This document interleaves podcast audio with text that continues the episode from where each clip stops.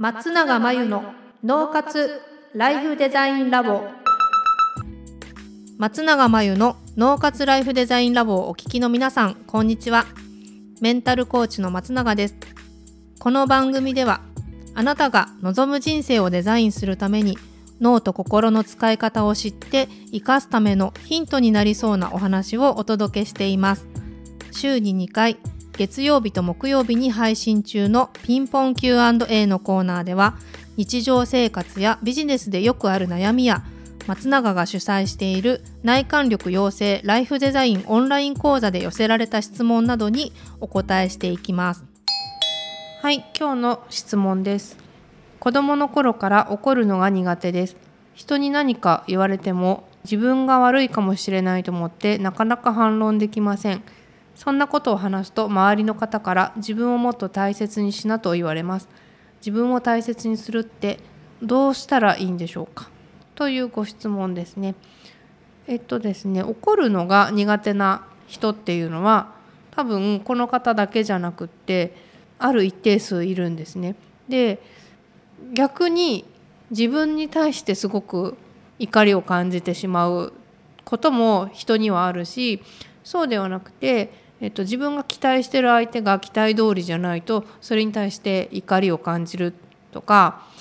怒ることにもいろいろなケースがあります。なんで、まあ、怒るとか怒るとか怒りっていう感情は結構奥が深いので、まあ、ここではやめておきます。でこの方は、えっと、怒るのが苦手っていう自覚があるんですよね。で人に何か言われても自分も悪いかもしれないと思うとでその自分も悪いかもしれないっていうふうに顧みるのってあのとっても大事なことなので別にそこで反論できないことが悪いとは思わないんですね。この方の相談だとご本人は別にその反論できなくって辛い本当は反論したいとは書いてないんですよ。でどっちかっていうと周りから自分をもっと大切にしなって言われるんだけどどうしたらいいのかなっていうご相談なんですよね。だけどその怒りを感じるのが苦手だからって別に自分を大切にしてないとは限らないと思います。逆に怒りを感じているんだけれども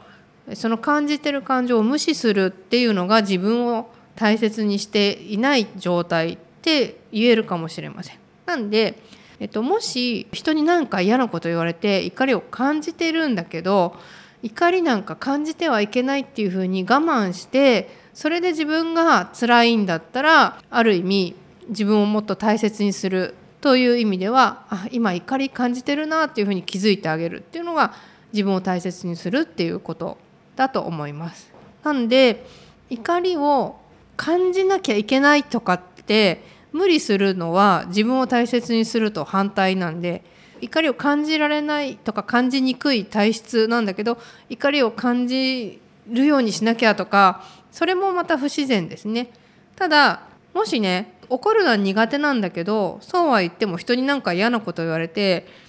嫌だったとしたら今すごく嫌だったなとかそういう気持ちを受け止めてあげる。自分の気持ちを今嫌だったなとか今なんか怒り感じたなとかで怒りは感じるの苦手なんだけど反論もできないんだけど本当は反論したいくらいムカついたなとかそういうのを自分の中に湧いてきた感情自体は受け止めてあげるっていうのがおすすめです。以上ピンポン Q&A のコーナーでした。脳活ライフデザインラボ。2021年の春から内観力養成ライフデザインオンライン講座をスタートしています。生き方と働き方を一致させてより望む人生を作っていくために自分との向き合い方整え方才能の引き出し方を身につけていただく講座です。自宅で好きなタイミングで受けられます。初月は無料です。詳しくはポッドキャストの説明欄に URL を載せていますので気になる方はチェックしてください。それでは次回の松永真由の脳活ライフデザインラボでまたお会いしましょう。